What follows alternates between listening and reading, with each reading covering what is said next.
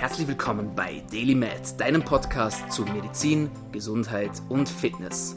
Du bist hier, weil du daran glaubst, dass Gesundheit das Wichtigste ist und sich durch deine täglichen Aktionen und Gedanken positiv beeinflussen lässt.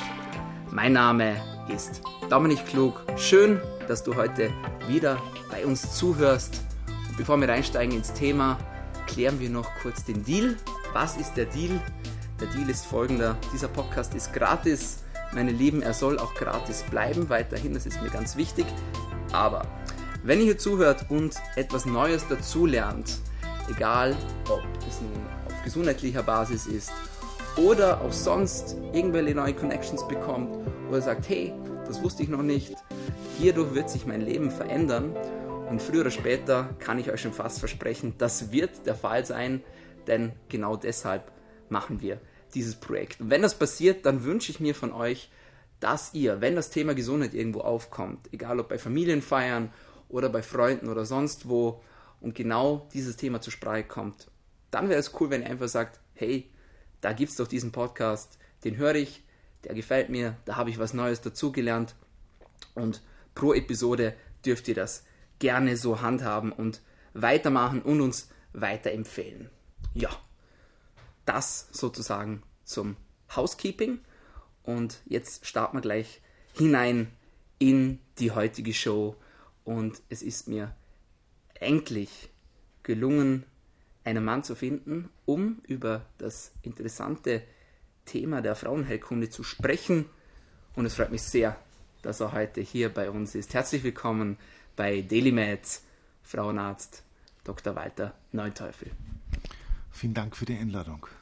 Gern geschehen. Es freut mich sehr, dass es geklappt hat. Bevor wir reinstarten in die Materie sozusagen, was motiviert jemanden, um Frauenarzt zu werden? Ähm, das gesamte Fach an sich, ähm, die Gynäkologie und die Geburtshilfe, ist eines der abwechslungsreichsten Gebiete in der Medizin. Einerseits ein chirurgisches Fach, die Gynäkologie, andererseits aber äh, etwas unheimlich Tolles, nämlich die Geburtshilfe. Ähm, dann viele äh, kleine Spezialgebiete wie eben die Betreuung von Krebspatienten, die Betreuung von Kinderwunschpatienten, ähm, die oft lebenslange äh, Betreuung von Frauen in der Vorsorge, äh, das alles macht das Fach abwechslungsreich und interessant. Man kann es im Spital betreiben, man kann es draußen betreiben. Es ist einfach abwechslungsreich und ähm, es wird einem auch viel, viel entgegengebracht. Man profitiert viel. Die Frauen äh, schätzen das sehr, wenn man sie um sie und ihre Gesundheit bemüht. Mhm. Es gibt so viele Sachen, die ich einfach jetzt mit der Show rüberbringen möchte. Äh, ich möchte gerne starten äh, mit der Kontrazeption. Einfach weil es auch immer wieder ein Thema ist auf den sozialen Netzwerken. Der Trend geht tatsächlich dazu, so was mir mittlerweile auffällt, dass so die klassischen Verhütungsmittel, also sprich jetzt bei der Frau die Pille, immer mehr auch hinterfragt werden.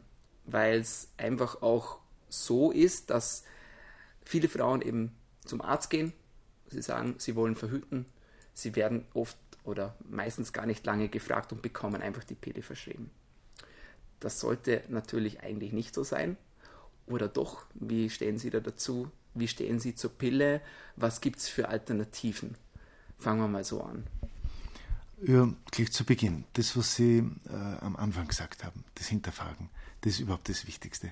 Man muss alles im Leben hinterfragen, äh, sonst äh, kriegt man keinen objektiven und kritischen Zugang zu den Dingen. Und es ist richtig, äh, auch Verhütung zu hinterfragen, denn die Verhütung äh, ist nicht nur wichtig, sie greift auch ins Leben einer Frau ein. Und das eigentlich täglich. Ähm, das im Allgemeinen zum Hinterfragen. Im Speziellen zum Hinterfragen, es ist völlig richtig, die Pille zu hinterfragen. So toll die Pille ist und so viele Vorteile sie hat, sie hat wie alles im Leben Nachteile und äh, Risiken. Und eben wegen der Risiken, die ja bei verschiedenen Frauen ganz unterschiedlich sind, äh, lohnt es sich, das zu hinterfragen, ob eine hormonelle Verhütungsmethode die richtige ist. Ähm, eines der eines der wenigen wirklich relevanten Risiken der Pille ist die Thrombose und Embolie, also die Bildung von Blutgerinnseln und die Verschleppung von diesen Blutgerinnseln. Das ist zwar wahnsinnig selten, aber dann doch eine dramatische äh, Nebenwirkung. Und ähm, wenn man hier in eine Risikogruppe fällt, dann ist einfach die Pille auch nicht das Richtige. Und dann hat es sich auch gelohnt, wenn man es kritisch hinterfragt hat. Mhm. Äh, ganz grundsätzlich ist es wichtig, dass man nicht nur sagt, man will verhüten, sondern man sollte ja wissen, ja, wie lang will ich verhüten? Will ich jetzt verhüten und dann vielleicht in drei Monaten nicht mehr? Oder will ich nur ein Jahr nicht schwanger werden? Oder will ich überhaupt, habe ich meine Familienplanung abgeschlossen, will ich überhaupt nicht mehr schwanger werden? Das spielt eine große Rolle bei der Verhütung. Und danach muss ich mir das auch, äh, muss ich mir das Verhütungsmittel aussuchen, äh, das für mich und mein Leben und meine derzeitige Situation gerade das Beste ist. Mhm. Grundsätzlich unterscheidet man hormonelle Verhütungsmittel von nicht hormonellen Verhütungsmitteln. Und die nicht hormonellen Verhütungsmittel, das sind so Dinge wie Kondom, aber auch äh, so Dinge wie die Kupferspirale. Mhm. Ähm, dann gibt es noch äh, so natürliche Empfängungsverhütungsmethoden, äh, wo man mit dem Eisprung arbeitet, dem wahrscheinlichen Zeitpunkt des Eisprungs. Äh, das sind aber sehr sportliche Methoden, die nur eingeschränkte Sicherheit haben. Denn letzten Endes kann man sich nie sicher sein, dass der Eisprung an diesem oder jenem Tag stattfindet. Mhm. Also das ist dann schon sportlich und wenn man absolut sicher verhüten will, ist das vielleicht nicht das Richtige. Ähm, also nicht hormonell gibt es eben nur die Kupferspirale. Die sollten aber schon auf Jahre hinaus planen. Das lohnt sich nicht nur für drei Monate. Mhm. Äh, und eben äh, Kondome, die den Vorteil haben, dass sie vor Geschlechtskrankheiten nützen. Der Rest der Verhütungsmethoden sind eigentlich hormonell. Wobei man auch unter den hormonellen Verhütungsmethoden wirklich unterscheiden muss, ähm, nicht ähm, in jedem hormonellen Verhütungsmittel sind gleich viel Hormone. Äh, die Pille ist ein Gemisch aus Östrogenen und Gestagenen, äh, die man schluckt. Und äh, man baut damit relativ einen hohen Spiegel an synthetischen Hormonen auf, die den Eierstock unterdrücken und damit die Eisprünge unterbinden. Mhm.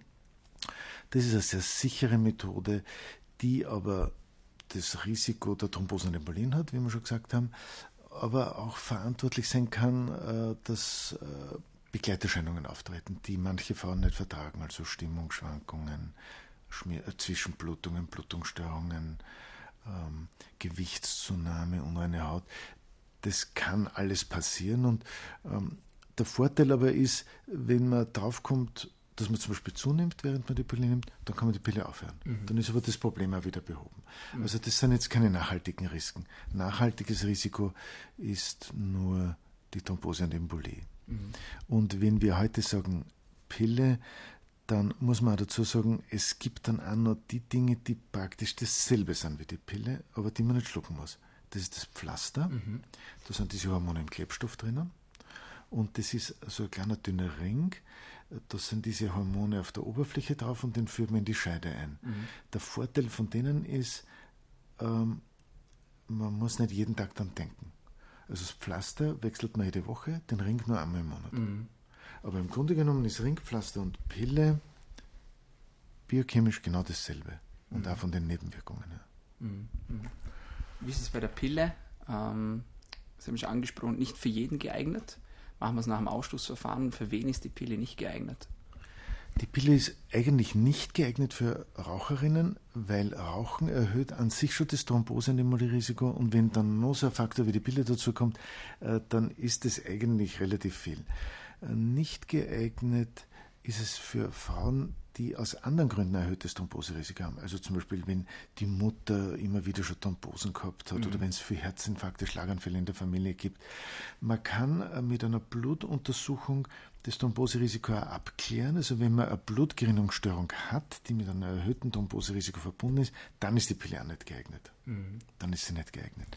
Heißt das, dass jeder quasi bevor er die Pille anwendet, sich auf solche Gerinnungsstörungen abklären sollte?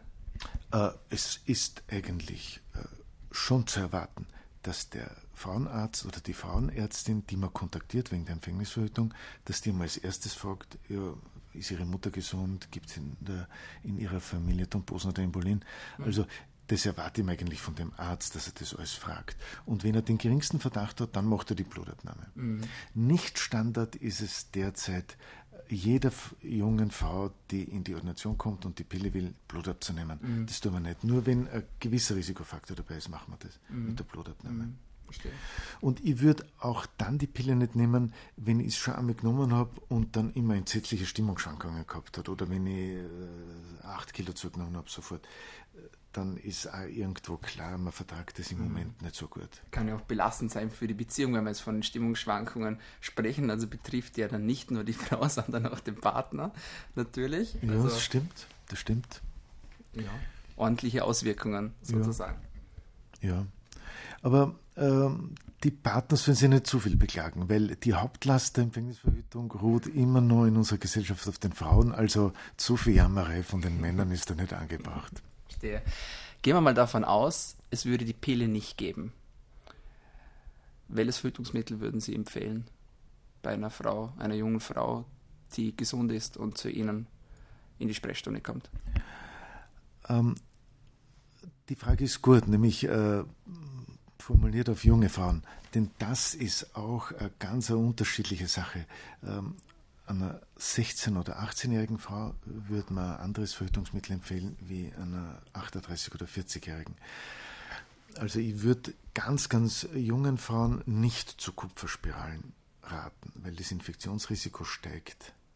Infektionsrisiko in Bezug auf? In Bezug auf Infektionen vom Muttermund und von der Gebärmutter. Okay. Und bei jungen Frauen muss man wirklich auf die Fruchtbarkeit erachten. Mhm. Ja, man kann so ein Risiko einer Infektion nicht eingehen. Und bei jungen Frauen sind solche Infektionen häufiger. Also Kupferspirale kommt bei jungen Frauen nicht in Frage. Es kommt bei jungen Frauen, wenn es die Pille nicht gibt, äh, kommt in Frage reine hormonelle Verhütungen, die nur Gestagene äh, beinhalten. Also zum Beispiel äh, Gestagenpille, die Drei-Monats-Spritze und das Stäbchen.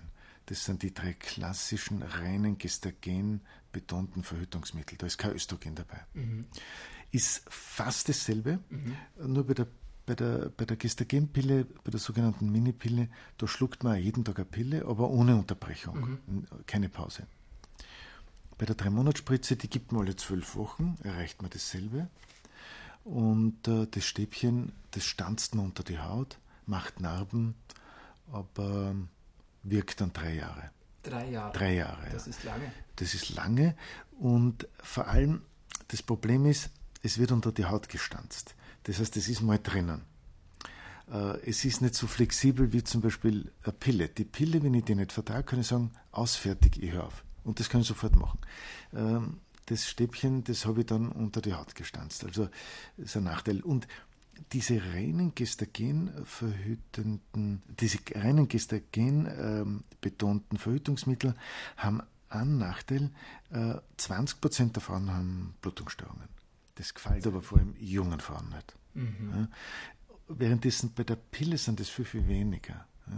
Das ist der Nachteil. Deswegen jammern dann auch oft Frauen, die die Stäbchen oder drei Monatsspritze nehmen, ähm, oft, dass sie Schmierblutungen haben.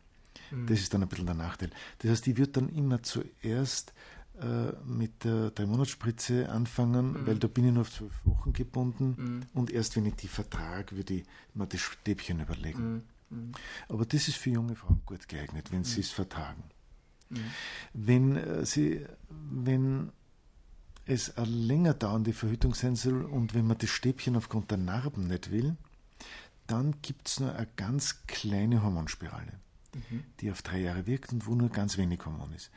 Ähm, die hat weniger Infektionsrisiko wie die Kupferspirale und auch die könnte man jungen Frauen anbieten. Mhm. Also das, wenn man die Pille nicht will, kommen so gestagenbetonte Verhütungsmittel und diese leichte äh, kleine Hormonspirale in Frage. Mhm. Sonst gibt es eigentlich nicht viel. Mhm. Äh, äh, völlig abzuraten ist von der Kalendermethode oder so, weil äh, bei jungen Frauen steht die Sicherheit, die absolute Sicherheit vor Schwangerschaft im Vordergrund. Mhm. Ähm, 20-jährige Frau, die mitten in der Ausbildung ist, will einfach im Moment nicht schwanger werden. Ja, ja, also da ist, spielt die hohe Sicherheit schon eine große Rolle.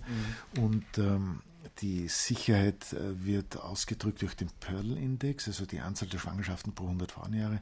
Und die ist einfach äh, bei diesen gestagenbetonten, bei, bei, der, bei dem Stäbchen und bei der Hormonspirale äh, noch höher wie bei der Pille. Das mhm. ist noch besser.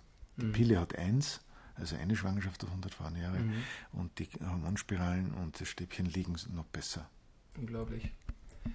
Jetzt gehen wir davon aus, dass trotzdem etwas passiert, also dass trotzdem eine Schwangerschaft quasi im Raum steht. Da gibt es ja noch die Pille danach. Stimmt. Wie lange, das ist auch immer so eine gängige Frage, wie lange kann man die denn einnehmen nach dem Geschlechtsverkehr? Ja, können tut man sie immer einnehmen. Nur sie wird ab 72 Stunden nach diesem äh, Geschlechtsverkehr nichts mehr nützen. Und sie nützt umso sicherer die Pille danach, je schneller man draufkommt und in die Apotheken geht und sie das holt. Das Tolle in Österreich ist, man kann, man muss nicht zum Arzt gehen und nicht ins Spital gehen, wenn man diese Pille danach will. Man geht einfach in die Apotheken, mhm. Tag und Nacht, und sagt, ich will die Pille danach. Ich habe äh, einen ungeschützten Verkehr gehabt. Und je schneller, desto besser. Also mhm. 6, 8, 10, 12 Stunden danach ist es gut. Nach 24, 48 Stunden sinkt schon die Wahrscheinlichkeit, dass sie das Problem beheben lässt und äh, nach 72 Stunden ist es praktisch aussichtslos. Dann wird, kann man schwanger werden, wenn es vorbestimmt ist. Mhm. Gibt es da auch irgendwelche Risiken? Bei, gerade jetzt bei der, bei der Pille danach ist ja. da eine ordentliche Hormonbombe, sage ich jetzt mal sozusagen. Kann man das so sagen? Na, ist nicht so schlimm. Also Hormonbombe stimmt nicht. Es ist ein bisschen stärker wie die normale Pille. Es ist stärker wie die normale Pille, aber nicht eine Bombe und es gibt keine Risiken. Also das Thromboserisiko ist dann nicht der Fall. Mhm. Das ist eher dann, wenn man die Pille kontinuierlich einnimmt. Mhm. Nur es ist so wie in der, im Zug eine Notbremse bei Unfällen. Man kann nicht grundsätzlich mit der Pille danach verhüten immer wenn ich Verkehr habe, dass ich das danach nehme. Ja. Das, ist, das bringt den ganzen Zyklus durcheinander. Mhm. Das soll man nicht machen. Mhm. Es ist eine Notbremse, so eine gute Notbremse, aber es ist nichts Grundsätzliches. Das heißt auch, der Zyklus der Frau ist ja eigentlich auch wesentlich für ihre Gesundheit eigentlich. Kann man das so sagen? Wenn Sie sagen, ja. das sollte man nicht durcheinander bringen. Gibt es da ein, ein höheres Level, sage ich jetzt mal, wo man so jetzt nicht gerade drüber nachdenkt, so Zusammenhang zwischen Gesundheit und Zyklusfrequenz? Äh, der Zyklus äh, äh, der Frau gehört zu ihrem ganz normalen Leben. Das ist einfach ein Bestandteil von ihr.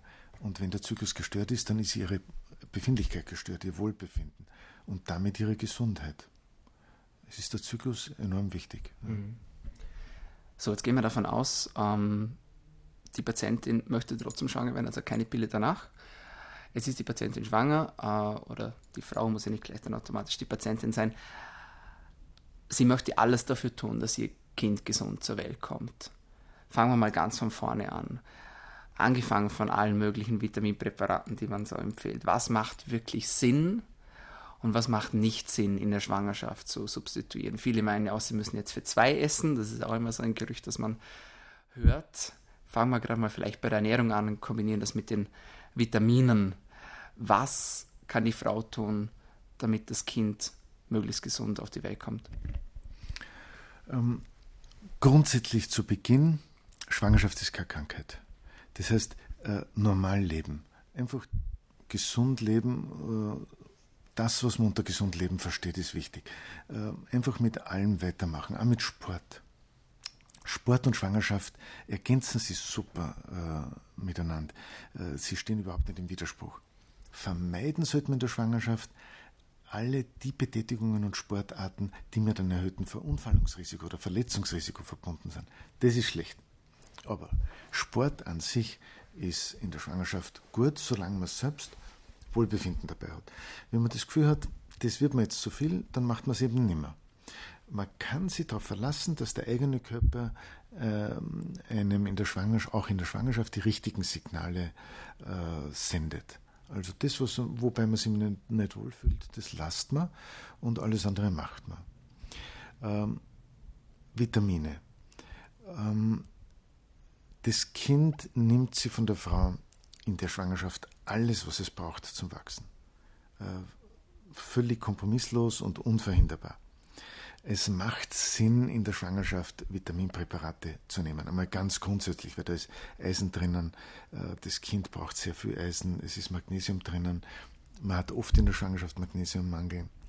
Ähm, Warum ist das so? Kann man sich das irgendwie erklären? Ja, weil das, weil das Kind brutal viel Magnesium und Eisen braucht zum Wachsen, mhm. zum Aufbau vom Knochen zum Aufbau von der Muskulatur braucht es viel Eisen, äh, zum Aufbau der eigenen Blutkörperchen braucht es Eisen. Also das Kind braucht es. Normalerweise ist in, der, in einer äh, ausgewogenen Ernährung auch genug davon da. Trotzdem schadet es nicht, wenn man Vitaminpräparate nimmt. Das Kind wird jetzt nicht äh, schlecht auf die Welt kommen, wenn man keine nimmt, aber es spricht da nichts dagegen. Es gibt allerdings ein Vitamin, das ist unglaublich wichtig. Das ist die Folsäure. Mhm. Ähm, bei der Folsäure ist als einzigen Vitamin nachgewiesen, dass es einen unglaublichen Nutzen hat. Aber man muss es schon vor der Schwangerschaft nehmen. Also äh, es spielt der Folsäurespiegel im Blut zum Zeitpunkt der Befruchtung und der Tage danach eine große Rolle. Bei der Entstehung mancher Missbildungen, also Spaltmissbildungen zum Beispiel, ähm, Spina bifida, also offene Wirbelsäulen, ähm, die sind viel, viel seltener oder kommen oft gar nicht vor, wenn man vorher Folsäure genommen hat. Davor davor. Das ist mhm. total wichtig davor. Und man nimmt es dann Folsäure betont, die Vitamine bis zur zwölften Woche und dann ist die Folsäure nicht mehr, mehr ganz so wichtig. Dann ist eher okay. so Eisen und Magnesium wichtig nach der mhm. zwölften Woche. Wenn wir sagen davor, wie weit davor oder wie lange? Na, ich schätze, dass man zwei bis drei Wochen braucht, bis man den Folsäurespiegel oben hat. Alles klar. Ja. Also so lange braucht man ungefähr. Mhm. Das heißt, ähm, wenn man das jetzt praktisch handhaben will, wenn man sich entscheidet, nicht mehr zu verhüten und sagt, jetzt will ich schwanger werden, jetzt verhüte ich nicht mehr, ab dem Zeitpunkt sollte man Folsäure schlucken. Mhm. Okay. Das gibt es auch überall in der Apotheke zu kaufen. Mhm. Das ist kein Problem. Das heißt auch ganz normal einfach essen? Ähm, also, was Sie vorher da gesagt haben mit dem doppelt zu viel essen, das ist natürlich äh, ganz schlecht. Weil äh, wenn man mit der Grundeinstellung doppelt so viel Essen an die Schwangerschaft rangeht, dann kommt noch der fallweise Heißhunger dazu, den manche Frauen haben, und dann besteht das Risiko, dass man richtig viel zunimmt. Mhm. Das soll natürlich nicht sein, weil das, das macht die Schwangerschaft beschwerlich, mhm. die Geburt beschwerlich, und danach hat man dann das Bedürfnis, das alles wieder abzunehmen. Das mhm. ist dann oft schwierig, weil man hat ja andere Sorgen, wenn das Kind mehr mhm. auf der Welt ist. Also ganz normal essen. Es ist ohnehin so, dass in den ersten Wochen der Schwangerschaft oft die Frauen nicht so viel Appetit haben. Es ist ihnen sogar oft schlecht, manche brechen öfter. Das Ganze wird dann so um die zwölfte Woche äh, meistens besser. Aber man soll ausgewogen essen. Man soll keine Diäten einhalten in der Schwangerschaft. Das ist ein Unsinn. Und man soll ja nicht versuchen abzunehmen in der Schwangerschaft. Mhm. Es reicht, wenn man sagt, ja, also ich nehme zwischen 10 und 15 Kilo zu und schaue, dass das nicht mehr wird. Mhm. Ähm, oft reicht es, wenn man wenig Eiscreme, Torten, Spaghetti und äh, mhm. gezuckerte Fruchtsäfte einschränkt. Mhm. Das reicht schon. Aber es gibt da auch Dinge, die soll man nicht essen. Mhm. Zum Beispiel? Rohe Sachen. Also man soll nicht essen rohes Fleisch, rohen Fisch, rohe Eier und Rohmilchprodukte. Das ist total wichtig, äh, denn in diesen Produkten können Keime vorkommen, deren Infektion dem Kind schaden kann. Die Mutter merkt diese Infektion unter Umständen gar nicht, aber dem Kind schadet es. Also das sind so Infektionen wie Toxoplasmose, Listeriose, Salmonellen. Das sind die wichtigsten in den rohen Eiern und im rohen Fisch können Salmonellen drin sein. Mhm. Ähm, und äh, im rohen Rindfleisch können zum Beispiel Toxoplasmen drin sein. Ne? Oder im, in der rohen Milch List, können Listerien drin sein, äh, kriegt man Listeriose. Mhm. Das erhöht das Fehlgeburtenrisiko und Infektionen können dem Kind schaden. Mhm. die berühmteste Infektion, die dem Kind schaden kann, sind die Röteln. Deswegen tut man schon seit vielen Jahrzehnten alle jungen Frauen in der Schule schon impfen. Aber man muss auch schauen, dass man bei der Ernährung aufpasst und diese Keime nicht zu sich nimmt. Mhm. Es, manche dieser Dinge werden untersucht in der Schwangerschaft, zum Beispiel Toxoplasmose, mhm. das wird in der Schwangerschaft untersucht, ähm, ob man das hat, schon gehabt hat. Wenn man es einmal gehabt hat, dann kann man eigentlich es nicht mehr, mehr kriegen dann ist das Risiko weg. Aber wenn man schwanger wird, weiß man das ja oft gar nicht, hat man schon Toxoplasmose gehabt, weil der Erwachsene merkt es nicht. Hm. Kennen Sie die Keto-Diät? Sagt Ihnen das was? Na. Das ist eine spezielle Diät, ähm, die darauf abzielt, sich sehr fettreich zu ernähren, allerdings mit gesunden Fetten und moderat Proteine und Kohlenhydrate zu sich nimmt. Warum macht man das? Ähm, die Studienlage ist sehr gut äh, für eine antientzündliche Prozessgeneration. Ja, also viele Patienten mit Gelenkschmerzen, denen sonst nichts mehr hilft zum Beispiel, die greifen auf diese Diät ähm, oft zurück und es gibt sehr, sehr gute Ergebnisse da dazu. Jetzt ist es aber so, dass, äh, und da kann ich jetzt noch einen kleinen Teil dazu beitragen von dem Ganzen, wenn sich der Partner und die Frau ketogen ernährt, also auf, in dieser speziellen Diät, dann hat man herausgefunden, dass wenn die beiden ein Kind zeugen, das Kind ein signifikant höheres Adipositas-Risiko hat. Und zwar aus dem Grund, weil natürlich das Kind während, also während es sich entwickelt, ja, nur fettreiche oder hauptsächlich fettreiche Nahrung bekommt. Ja, was natürlich heißt, oh mein Gott, da draußen gibt es eigentlich nichts Gescheites zu essen sozusagen. Das heißt, das Kind kommt quasi mit dem Speicher zur Welt, dass es eigentlich in einer Welt geboren wird, in der Nahrungsmangel herrscht. Habe ich unglaublich interessant gefunden. Mhm. Und, das klingt interessant, ja. ja. Vielleicht so als kleines Add-on ja. noch dazu, ja. also was man nicht tun sollte in der Schwangerschaft. Diäten. Ja. Äh, und das, das habe ich noch nie gehört. Ja. Mhm. Sprechen wir noch über das Rauchen in der Schwangerschaft? Schlecht. Sehr schlecht. Rauchen immer schlecht, in der Schwangerschaft besonders schlecht, weil der zweite mitraucht, nämlich das ungeborene Kind. Mhm. Und das auch in der Schwangerschaft ist von Beginn weg schlecht. Schon am Anfang, wenn der Mutterkuchen erst entsteht, stört das Rauchen schon. Und ähm, dann während der Schwangerschaft ähm, steigt das Risiko vor allem Möglichen, dass der Mutterkuchen nicht ausreichend arbeitet, dass das Kind nicht ausreichend wächst. Das Thrombose- und Embolierisiko steigt natürlich, weil Schwangerschaft ist ein zusätzlicher Faktor fürs Thromboserisiko mhm. und das Rauchen dann noch dazu. Also ähm, das ist ein Jammer, das Rauchen, mhm. auch in der Schwangerschaft. Noch eine Frage, die ja nicht nur die Männer, sondern wahrscheinlich auch die Frauen interessiert.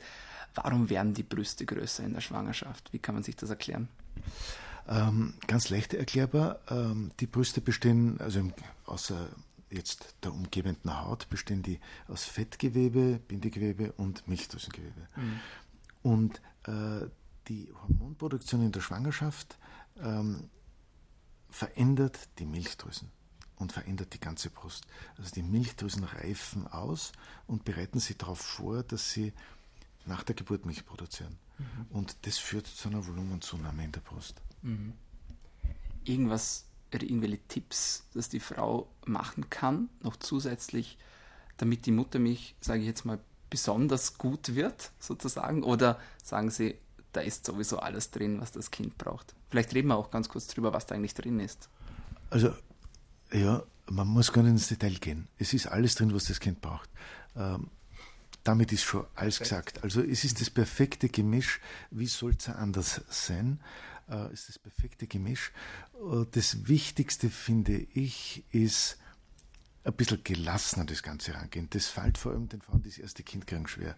Ähm, die haben dann oft einen Stress, wenn in den ersten Tagen nach der Geburt nicht sofort genug Milch da ist. Es ist nie genug Milch da. Es muss ja die Brust erst umstellen. Und das Kind muss überhaupt erst lernen, wie man an der Brust sagt. Äh, man muss Vertrauen zu sich selbst haben und Unterstützung annehmen. Das finde ich total wichtig. Also natürlich ist, wenn man im Spital das Kind kriegt, äh, die Schwestern auf der Wochenbettstation, die unterstützen die Frauen in allen Spitälern wirklich hervorragend. Aber da ist man ja nicht lang, da ist man bloß ein paar Tage.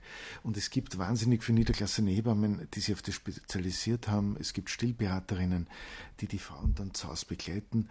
Wichtig ist, dass man nicht aufgibt und dass man Vertrauen zu sich selbst hat und das Ganze ein bisschen gelassen sieht. Mhm. Dann gelingt es mit dem Stillen. Mhm irgendwelche Ernährungsweisen, um die Muttermilchqualität zu verbessern, sinnlos. Mhm. Die ist gut. Perfekt.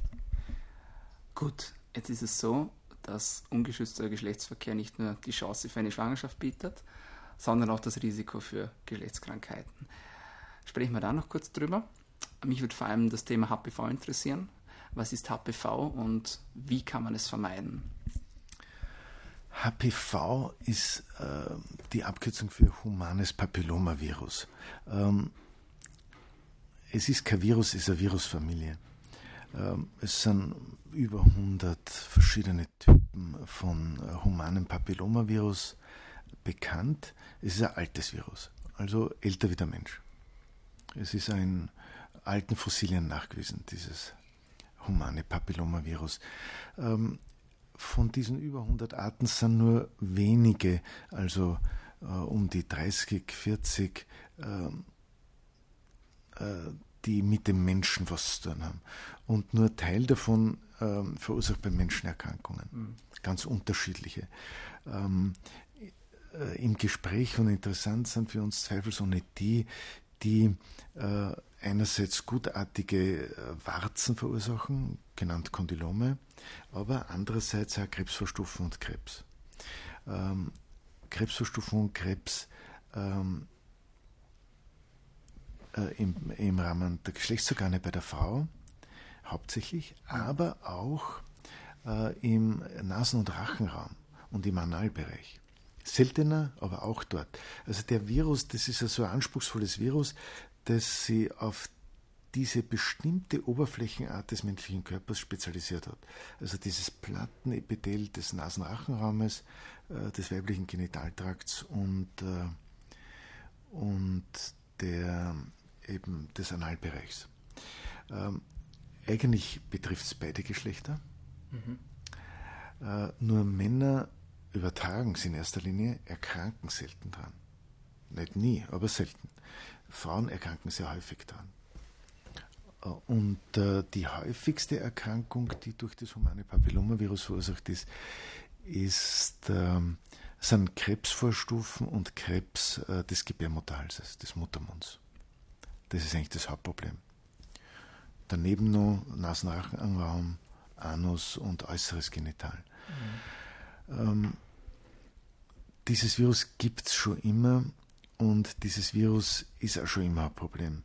Ähm, wir Frauenärzte haben nur in den letzten 30 Jahren das Problem, dass einerseits die Durchseuchung mit diesem humanen Papillomavirus hoch ist. Mhm. Das heißt, viele Frauen haben es. Und das Problem, das noch dazu kommt, ist, das Durchschnittsalter der Frau beim ersten Kind ist dramatisch angestiegen. Vor 25 Jahren war das Durchschnittsalter beim ersten Kind 21,5. Mhm. Jetzt ist es in Vorarlberg 32. Tatsächlich. Das heißt 32, 32 ja, das ist knapp 32, 31, irgendwas. Ähm, Unglaublich. Das heißt, wenn ich HPV kriege durch Geschlechtsverkehr und man kriegt dieses Virus durchs Geschlecht, durch Geschlechtsverkehr, wenn ich das kriege äh, und mein Immunsystem kann diesen Virus nicht eliminieren, sondern er bleibt, dann verursacht er Krebsvorstufen und Krebs in einem Alter, in dem ich früher schon meine Kinder gehabt habe, aber jetzt noch gar nicht begonnen habe mit meiner Familienplanung. Und das ist unser Problem. Wir sind gezwungen in der Gynäkologie mittlerweile viele junge Frauen wegen Krebsvorstufen zu operieren, äh, die eigentlich noch gar nie schwanger waren. Und damit nimmt man ihnen einen winzigen Teil ihres Muttermunds weg. Mhm. Das richtet jetzt keinen Riesenschaden an, aber trotzdem, man mag das einfach nicht, bei einer Frau, die noch keine Kinder hat, am Muttermund rumoperieren. Mhm. Also lieber wäre es uns, es gibt das Problem mhm. nicht. Und eigentlich könnten wir längst so weit sein mit dieser Impfung. Mhm. Über welche sexuell übertragbaren Erkrankungen sollten wir sonst noch Bescheid wissen? Was ist quasi führend derzeit oder wie hat sich das Spektrum verändert im Laufe der Zeit? Ähm, eigentlich sollte man, wenn man Geschlechtsverkehr hat, sich einmal damit befassen, dass man überhaupt weiß, was man kriegen kann. Man sollte es mal nachlesen oder im Internet nachschauen, was es alles gibt. Äh, die klassischen Geschlechtskrankheiten wie Gonorrhoe, sprich Tripper und Syphilis sind sehr selten worden, weil die Menschen ähm, viel mehr Antibiotika schlucken als früher und diese zwei Erkrankungen sind sehr penicillinempfindlich. Das heißt, wann immer man äh, Antibiotikum kriegt gegen Halsweh oder Zahn, äh, Zahnentzündung, dann tötet man alle möglichen Gonokokken und äh, Syphiliserreger in mhm. sich ab. Aber das, was jetzt eben häufig ist, äh, sind Chlamydien und eben dieses HPV. Mhm. Ähm, das HPV, über das haben wir schon viel gesprochen, da gibt es eben eine tolle Impfung dagegen, die auch für 9- bis 12-Jährige in Österreich gratis ist. Äh, ältere Menschen als 12 müssen den Impfstoff leider zahlen, er ist mhm. nicht so billig, mhm. aber er ist sehr empfehlenswert. Chlamydien haben das riesige Problem, dass man sie nicht immer merkt, wenn man sie durch Geschlechtsverkehr kriegt. Und sie machen die Eileiter kaputt. Wenn man sie nicht merkt, steigt diese Entzündung vom Muttermund auf, befällt die Gebärmutter und die Eileiter und die Eileiter verkleben dann und sind nicht mehr durchgängig für Spermien oder Eizellen. Und das ist das große Problem der Chlamydien. Deswegen mhm. sollte man Chlamydien immer entdecken frühzeitig und behandeln. Sie lassen sie leicht behandeln. Man muss aber immer den Partner mitbehandeln, sonst kriegt man es beim nächsten Geschlechtsverkehr gleich wieder. Mhm. Ja, hochinteressant. Lass uns so gut sein jetzt noch über ein Thema reden, das auch meiner Meinung nach sehr wichtig ist, nämlich die Vorsorge. Welche Vorsorgemöglichkeiten hat die Frau, beziehungsweise was kann sie selber machen? Und wo braucht es dann doch den Frauenarzt, der dann vielleicht auch noch einen Abstrich nimmt? Sage ich jetzt mal so. Ähm, Vorsorge ist ein weites Feld und man muss sagen, Vorsorge hat mit der Behandlung von Krankungen nichts zu tun. Es ist dient der Vermeidung von Erkrankungen bzw. der Verhinderung. Mhm. Das muss man unterscheiden. Also wenn man zum Beispiel jetzt äh, als Beispiel nimmt ähm, die Mammographie, das Poströntgen, die, die Mammographie, die Vorsorgemammographie kann nicht verhindern, dass man Brustkrebs kriegt. Aber es kann Brustkrebs ganz früh erkennen. Mhm. Währenddessen der Krebsabstrich beim Gynäkologen, der kann verhindern, äh, dass die Frau den Gebärmutterhalskrebs erst überhaupt bekommt. Also es gibt Vorsorgeuntersuchungen, die verhindern Erkrankungen und es gibt Vorsorgeuntersuchungen, die erkennen sie nur früh, aber mhm. können es nicht verhindern. Ähm, ich habe die zwei wichtigsten im gynäkologischen Bereich jetzt schon genannt.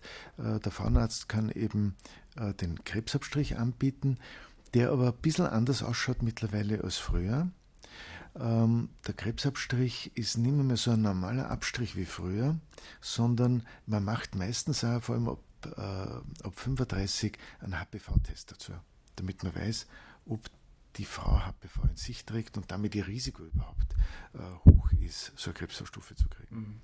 Wenn man einen negativen HPV-Test hat, kann man relativ gelassen diese Vorsorgeuntersuchungen äh, absolvieren. Also man hat also fast ein Nullrisiko ähm, zu erkranken. Mhm. Ähm, also der Frauenarzt kann vor allem äh, die Abstichuntersuchung machen, er kann die Brust untersuchen. Ähm, das, was die Frau selbst machen kann, ist selbst die Brust untersuchen. Das ist eine total wichtige Untersuchung, die man gar nicht früh genug beginnen kann. Früh genug nicht deswegen, weil man als Junger schon Brustkrebs kriegt. Es ist Brustkrebs unter 30 wirklich selten es nimmt dann äh, mit jedem Lebensjahrzehnt die Inzidenz, also die Häufigkeit zu. Aber je früher man mit äh, dem Selbstuntersuchen der Brust beginnt, desto besser lernt man die eigene Brust kennen. Und es fällt dann, dann sofort auf, wenn sie irgendwas an der Brust verändert. Mhm. Also das ist der große Vorteil vom Selbstuntersuchen. Und das ist ganz simpel. Man tastet die Brust einfach ab. Ähm, wichtig ist nur der Zeitpunkt. Am Ende der Regelblutung. Warum? Weil da die Brust am weichsten ist. Also wenn die Regelblutung aufgehört hat, ist die Brust am weichsten. Äh, ganz schlecht ist, wenn man es vor der Regelblutung untersucht, da ist sie immer ein bisschen angespannt und der war die Brust, da tastet man schlechter. Mhm. Also der Zeitpunkt ist wichtig. Aber man lernt es, wenn man es selbst an sich übt. Man lernt den Normalzustand seiner Brust ähm, kennen und äh, sicher zu beurteilen. Und es fällt dann auf, wenn was anders ist. Man muss nicht irgendwas diagnostizieren. Man muss nur erkennen, ah, da ist jetzt plötzlich was anderes. Das heißt, monatlich wäre eine gute Frequenz? Das ist eine gute Frequenz, ja. Das ist eine gute Frequenz. Öfter ist es sinnlos. Mhm. Da macht man sich nervös. Alles klar. Bevor ich Sie meine letzte Frage frage, gibt es eine Online-Seite, wo man Sie finden kann oder kontaktieren kann? Na, gibt es keine Online-Seite ich habe zwar eine Homepage, aber die betrifft äh, eher die Ordination, mhm. aber man kann mich jederzeit äh, im Spital anrufen. Alles klar. Meine letzte Frage an Sie. Welche tägliche Medizin würden Sie denn empfehlen, damit wir alle besser, gesünder und länger leben können? Sport betreiben. Nicht rauchend Radfahren. Das würde ich machen.